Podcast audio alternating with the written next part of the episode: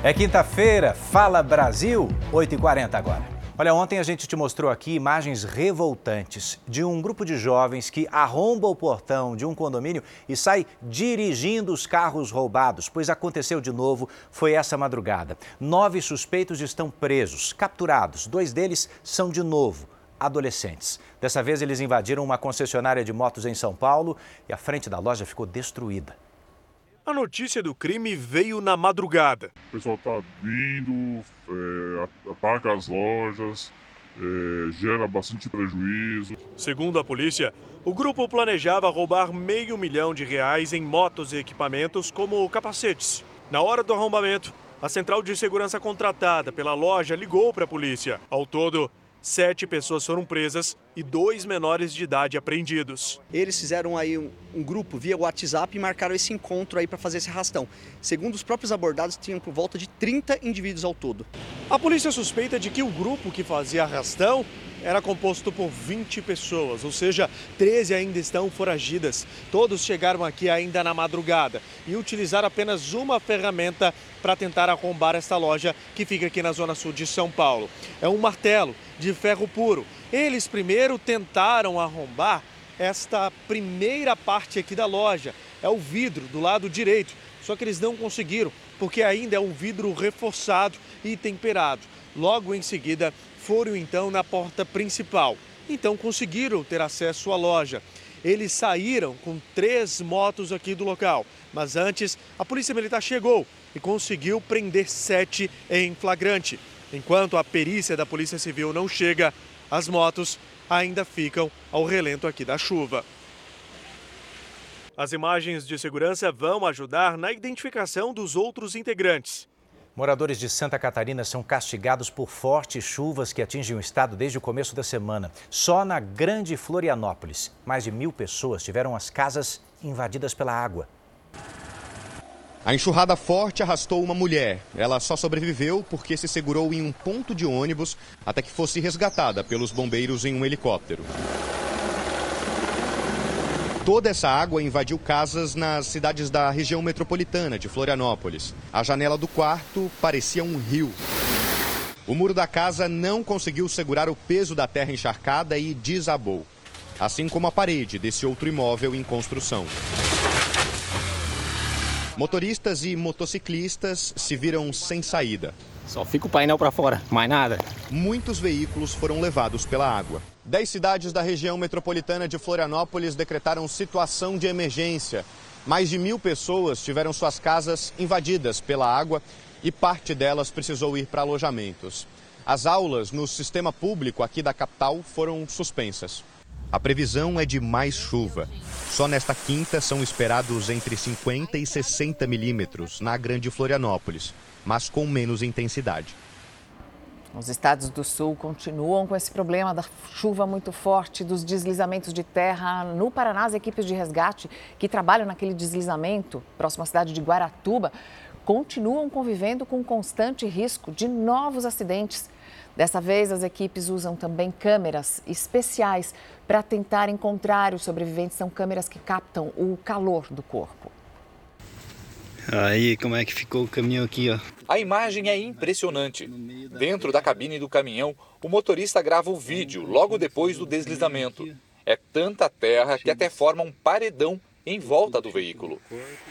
Tô todo dolorido, tá ruim para respirar, mas tô vivo, graças a Deus. Daqui a pouco tô em casa. José Altair está bem. Ele foi resgatado e levado para um hospital só para ficar em observação. Essa família também sobreviveu ao deslizamento. Dois idosos e um bebê estavam no veículo. Eu só escutei o barulho e quando vi, estava o carro atravessado em cima do, do, do caminhãozinho branco. É, graças a Deus, assim, a gente está bem, assim, a gente está feliz, né? Mas deu uma tristeza muito grande, assim, de saber que tem mais gente, né? Que eles... É toda a situação, né? Dá uma tristeza, né? O trabalho para encontrar mais sobreviventes é intenso, mas difícil. Uma câmera térmica é usada nas buscas. Ela detecta calor humano e assim ajuda a localizar as vítimas. Elas apareceriam em pontos vermelhos ou laranjas, mas isso não acontece. Só que os bombeiros não desistem. É importante salientar que quando o Corpo de Bombeiros encontra algo que vá sugerir que existe vida, os riscos todos é, são altamente é, desconsiderados e o foco principal é o atendimento às vítimas. As equipes que trabalham na rodovia conseguiram tirar terra de uma das faixas, mas a chuva voltou com força. Mais um deslizamento fez com que os trabalhos fossem interrompidos. É, operações suspensas devido à chuva. O Paraná entrou em estado de emergência.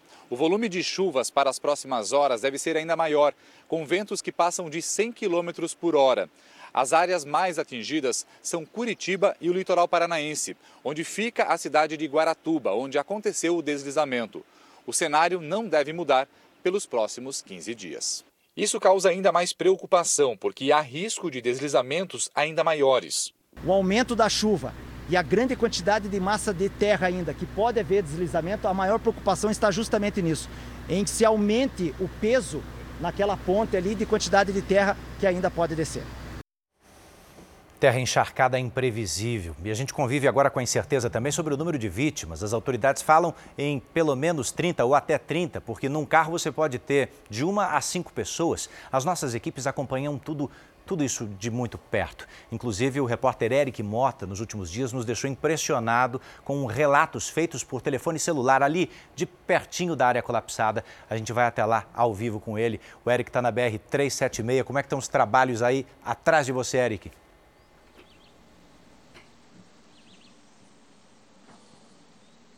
Bom dia, Edu. Bom dia a todos que acompanham aqui o Fala Brasil. Nós estamos no aterro aqui na 376, para onde estão sendo trazidos dejetos vindos diretamente do local do acidente a 3 quilômetros daqui. Aqui, Edu, a gente pode ter um pouco de noção do tamanho do estrago. Essas placas de concreto foram arrastadas pela força da água e outras estão sendo retiradas do canteiro central para facilitar a busca das vítimas. A gente tem outro detalhe. Aqui a gente tem bastante dificuldade para caminhar, Edu, devido à textura dessa terra.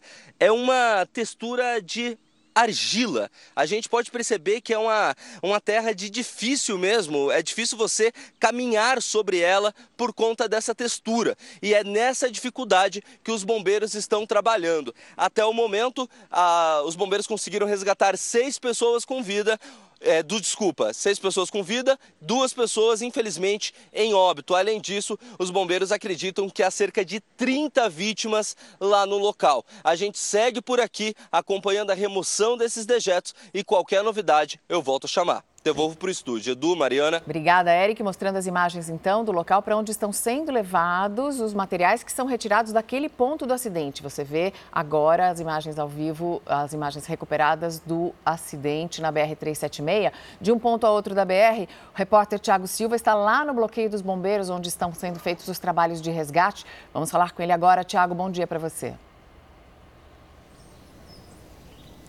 Bom dia, Mariana. Bom dia, Edu. Nós falamos ao vivo aqui, então, do ponto eh, de comando do Corpo de Bombeiros, onde as buscas prosseguem na manhã desta quinta-feira. A notícia boa é que não chove nesta região. Os bombeiros conseguiram trabalhar durante toda a madrugada, retiraram boa parte eh, daquela terra e agora o trabalho se concentra com um grupo especializado do Corpo de Bombeiros na tentativa de resgatar as possíveis vítimas que estejam no local. São 54 bombeiros que trabalham com equipamentos de alta tecnologia, inclusive com a presença de cães treinados para este tipo de ação. O comandante do Corpo de Bombeiros falou ontem em cerca de 30 a 50 vítimas. Número até agora apresentado pelo Corpo de Bombeiros são duas pessoas que infelizmente foram encontradas sem vida e seis que foram resgatadas dos escombros. Mas a expectativa que com a melhora do tempo, com a terra que está sendo retirada, que os bombeiros consigam, enfim, acessar as vítimas vítimas nesta quinta-feira.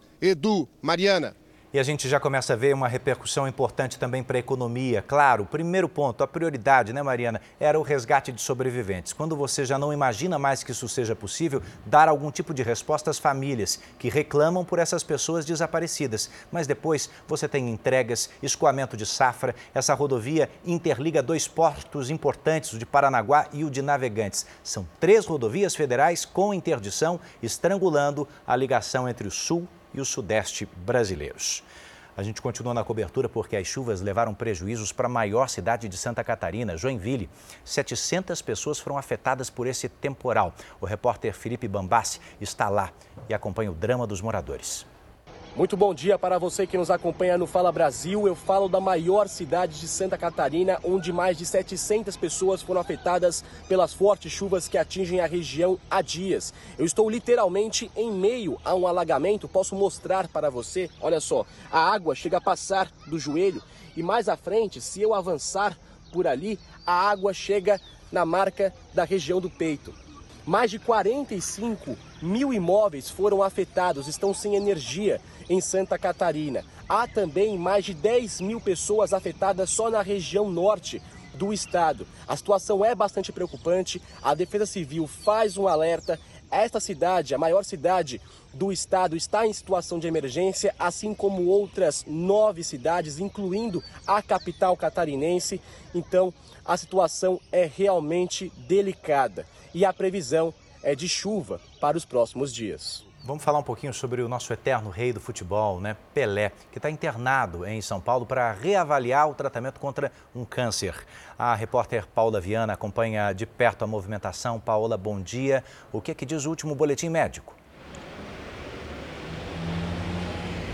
Oi, Edu, bom dia a você, muito bom dia a todos. Deve sair uma atualização a qualquer momento, mas segundo o último boletim médico divulgado aqui por este hospital na Zona Sul de São Paulo, o estado de saúde de Pelé é considerado estável, porém ainda delicado, já que ele vai precisar passar por uma reavaliação do tratamento oncológico que faz contra um câncer no intestino que descobriu em setembro do ano passado. Pelé passou mal na tarde de ontem, apresentou um quadro de inchaço pelo corpo, foi trazido aqui pela própria mulher, passou por vários e vários exames, mas segundo os médicos, agora ele está bem, com controle de suas funções vitais e não precisou ser levado a uma unidade de terapia intensiva, está neste momento internado em um quarto comum.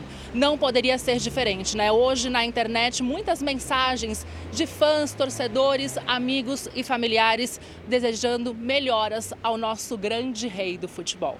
Edu e Mariana. A polícia prendeu mais um suspeito de participar do sequestro, da tortura e da morte da policial militar Juliane dos Santos Duarte em agosto de 2018.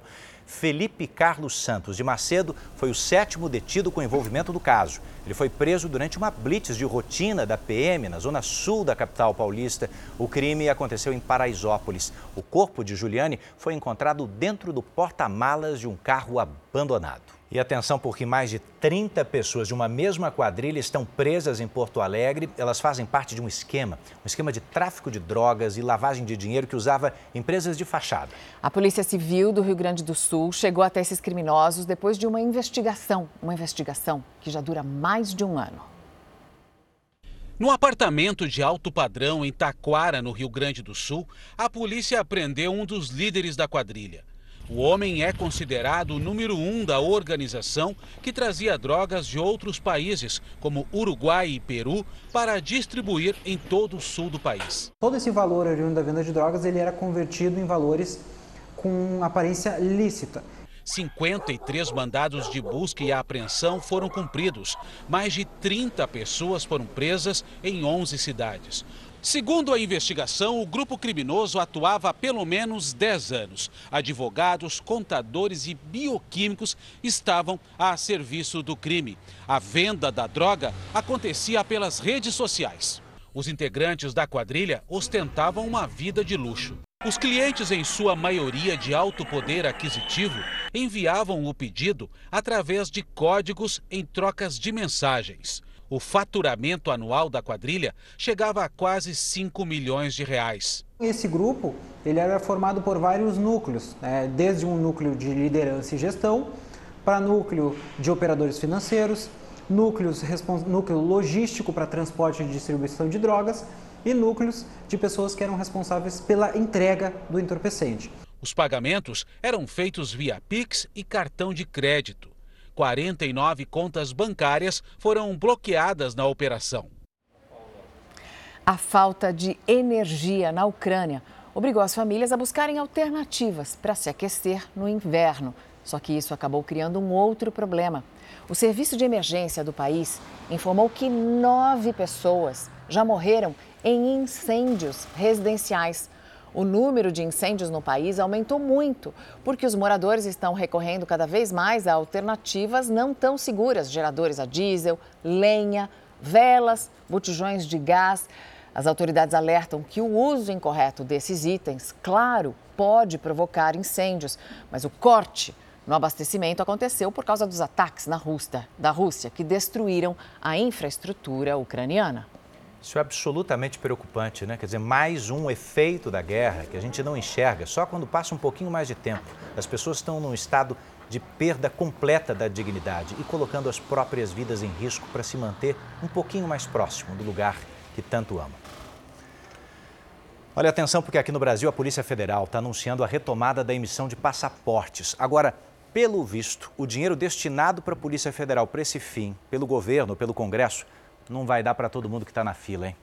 Fala, Vanessa Lima, bom dia para você. Quem é que vai conseguir receber o benefício por enquanto? Bom dia, Edu. Quem fez a solicitação até o final do dia dessa última quarta-feira?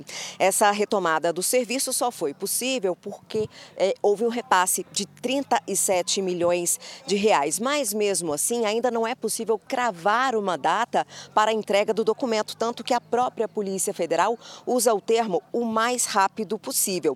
A situação de quem solicitar o passaporte a partir de hoje fica ainda mais indefinida e essas pessoas Segundo a própria Polícia Federal, terão que esperar uma nova liberação de verbas. Os cálculos indicam que para a normalização dos serviços seriam necessários aí o repasse de 74 milhões de reais. A emissão do passaporte tinha sido suspensa no dia 19 de novembro por falta de verbas. Edu, Mariana.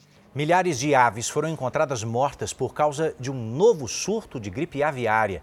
Nos Estados Unidos isso aconteceu. Vamos até lá com a correspondente Juliana Rios, que explica para a gente o motivo, a causa dessa doença. Juliana, bom dia. Bom dia, Edu, Mariana. Pois é, né? Essa, esse surto começou lá no Canadá e aí se tornou o maior da história nos Estados Unidos e agora está chegando na América do Sul. No Peru, mais de 14 mil aves mortas foram encontradas nas praias. Esse vírus é altamente contagioso entre as aves. Só no Canadá, mais de 50 milhões morreram desde que o surto de gripe começou. Tanto o Peru quanto o Equador declararam estado de emergência de saúde após o registro de milhares de aves infectadas. Durante 90 dias será proibido movimentar aves e produtos de origem aviária pelo país para tentar conter a contaminação.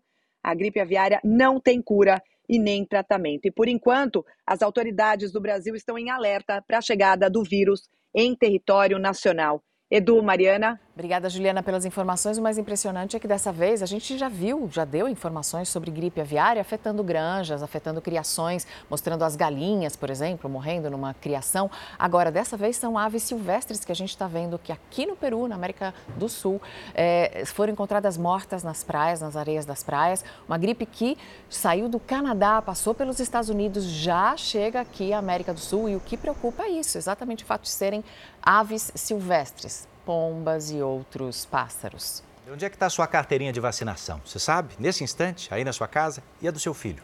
Com atenção porque o Ministério da Saúde e a Procuradoria-Geral da República acabam de assinar um pacto para ampliar a vacinação contra vários tipos de doença. Então você vai ter que usar essa carteirinha. O objetivo da campanha é conscientizar a população sobre a importância de imunização em todas as idades. Segundo dados do Ministério da Saúde, no ano passado, menos de 59% dos brasileiros foram vacinados. É muito pouco. Em 2020, esse índice ficou em 67% e em 2019 em 73%. Você notou como está caindo? O ideal, segundo o Ministério, seriam 95% de cobertura vacinal. A gente vai voltar agora para a Serra do Mar do Paraná, palco de um dos acidentes mais impressionantes dos últimos anos. O repórter Eric Mota acompanha para a gente tudo ao vivo. Eric, você já nos contou a dificuldade que é remover nessa né, terra repleta de asfalto do local onde houve o deslizamento. Suas informações agora, por favor.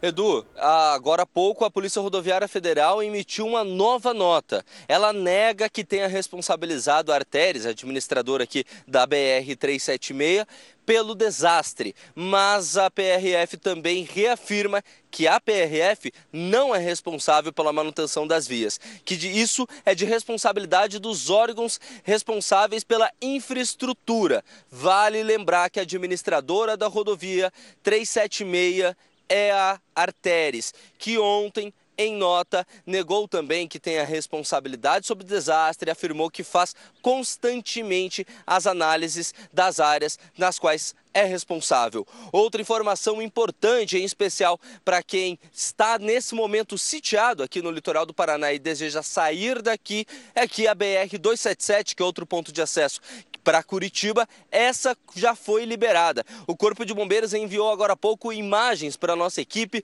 mostrando que a limpeza já surtiu efeito por lá e que a via já está totalmente desbloqueada quanto aos dejetos. E aqui os trabalhos seguem, a gente continua de olho, qualquer novidade volta a chamar. Edu, Mariana. Amanhã tem Jogo do Brasil e a Milena Ciribelli chega com todas as informações da nossa seleção na Copa do Mundo. Oi, Milena, bom dia. Olá, Mariana, Edu, bom dia, bom dia a todos. Pois é, o Brasil faz os últimos ajustes antes do jogo que fecha a fase de grupos. E por isso nós vamos direto para o Catar com o repórter Bruno Piscinato. Olá, boa tarde, Bruno. Boa tarde para você aí, né? É, Bruno, o capitão desse jogo vai também entrar em campo pela primeira vez nessa Copa, não é isso? Oi Milena, bom dia para você, para todo mundo acompanhando o Fala Brasil. Pois é, vai ser a primeira vez dele nessa Copa, mas já é um velho conhecido do Brasil em Copas do Mundo, Daniel Alves, que aos 39 anos vai se tornar o jogador brasileiro mais velho a disputar uma partida de Copa do Mundo. Daqui a pouco Daniel Alves e o Tite vão participar de uma entrevista coletiva antes do último treino do Brasil contra Camarões, e o Tite colocou o Daniel como jogador experiente dessa equipe de reservas. O time Tite já confirmou que a equipe brasileira vai ser composta por reservas do goleiro até o atacante, com chance chances para o Ederson, para o zagueiro Bremer. Ele tem algumas dúvidas ali no meio-campo se ele vai colocar Fred ou Bruno Guimarães, Rodrigo ou então o jogador é, do Flamengo, Everton Ribeiro, e no ataque Gabriel Jesus ou Pedro. Mas independente de quem começar, o Tite vai rodar todo mundo. Até o terceiro goleiro Everton tem chance de entrar no segundo tempo. Com relação às lesões, a gente segue acompanhando os casos de Neymar, Danilo e Alexandro que estão na fisioterapia. Milena. Tá certo, Bruno. Gente, e não é que a Argentina segue viva e pode enfrentar o Brasil na sequência da Copa? Bruno, conta pra gente aí, os confrontos já estão definidos? É isso aí, Milena. Os hermanos, né? Nossos hermanos estão mais vivos do que nunca na Copa. Eles vão pegar no sábado. A Argentina enfrenta a Austrália e a Holanda pega os Estados Unidos. Essas equipes podem enfrentar o Brasil numa semifinal, caso o Brasil chegue até lá, caso a Argentina também chegue, pode ser nossos adversários. Outros é, confrontos já estão definidos. No domingo, Inglaterra e Senegal, França e Polônia. Esses adversários o Brasil só enfrentaria em uma final. E hoje tem mais definição de Copa do Mundo. Croácia e Bélgica definem uma vaga. A Alemanha está desesperada, precisa vencer a Costa Rica, senão pode ficar fora do Mundial. E o Brasil espera o adversário das oitavas. Mas lembrando, o primeiro passo é contra Camarões, Milena. Tá certo, todo adversário tem que ser respeitado, mas eu fico pensando, ai, final Brasil e Argentina, né? Valeu, Bruno. Bom, o goleiro da Polônia apostou 100 euros, cerca de 550 reais com o Messi. Ele duvidou que o VAR confirmaria um pênalti para a Argentina. O desafio aconteceu enquanto a arbitragem revisava um lance de Chesney, do camisa 10 argentino. O goleiro polonês acreditava que o árbitro não daria falta. Messi ganhou a aposta, mas perdeu o pênalti. Cessny brincou que não vai pagar. Afinal, que são 100 euros para o Messi, né? Eu já penso diferente. Acho que toda promessa é dívida. Vocês não acham, Mariana Edu? Claro. Pega o pênalti e não paga a aposta? Poxa, tem que pagar. Eu tem. também acho. As minhas apostas aqui são sempre pagas. Não sou caloteiro. ah, vamos conversar sobre isso depois, ah, fora do ar. Depois a gente fala, porque acabou o jornal. Obrigado, viu, Mi? Valeu, gente. Fala, Brasil. Termina aqui. Um ótimo dia para você.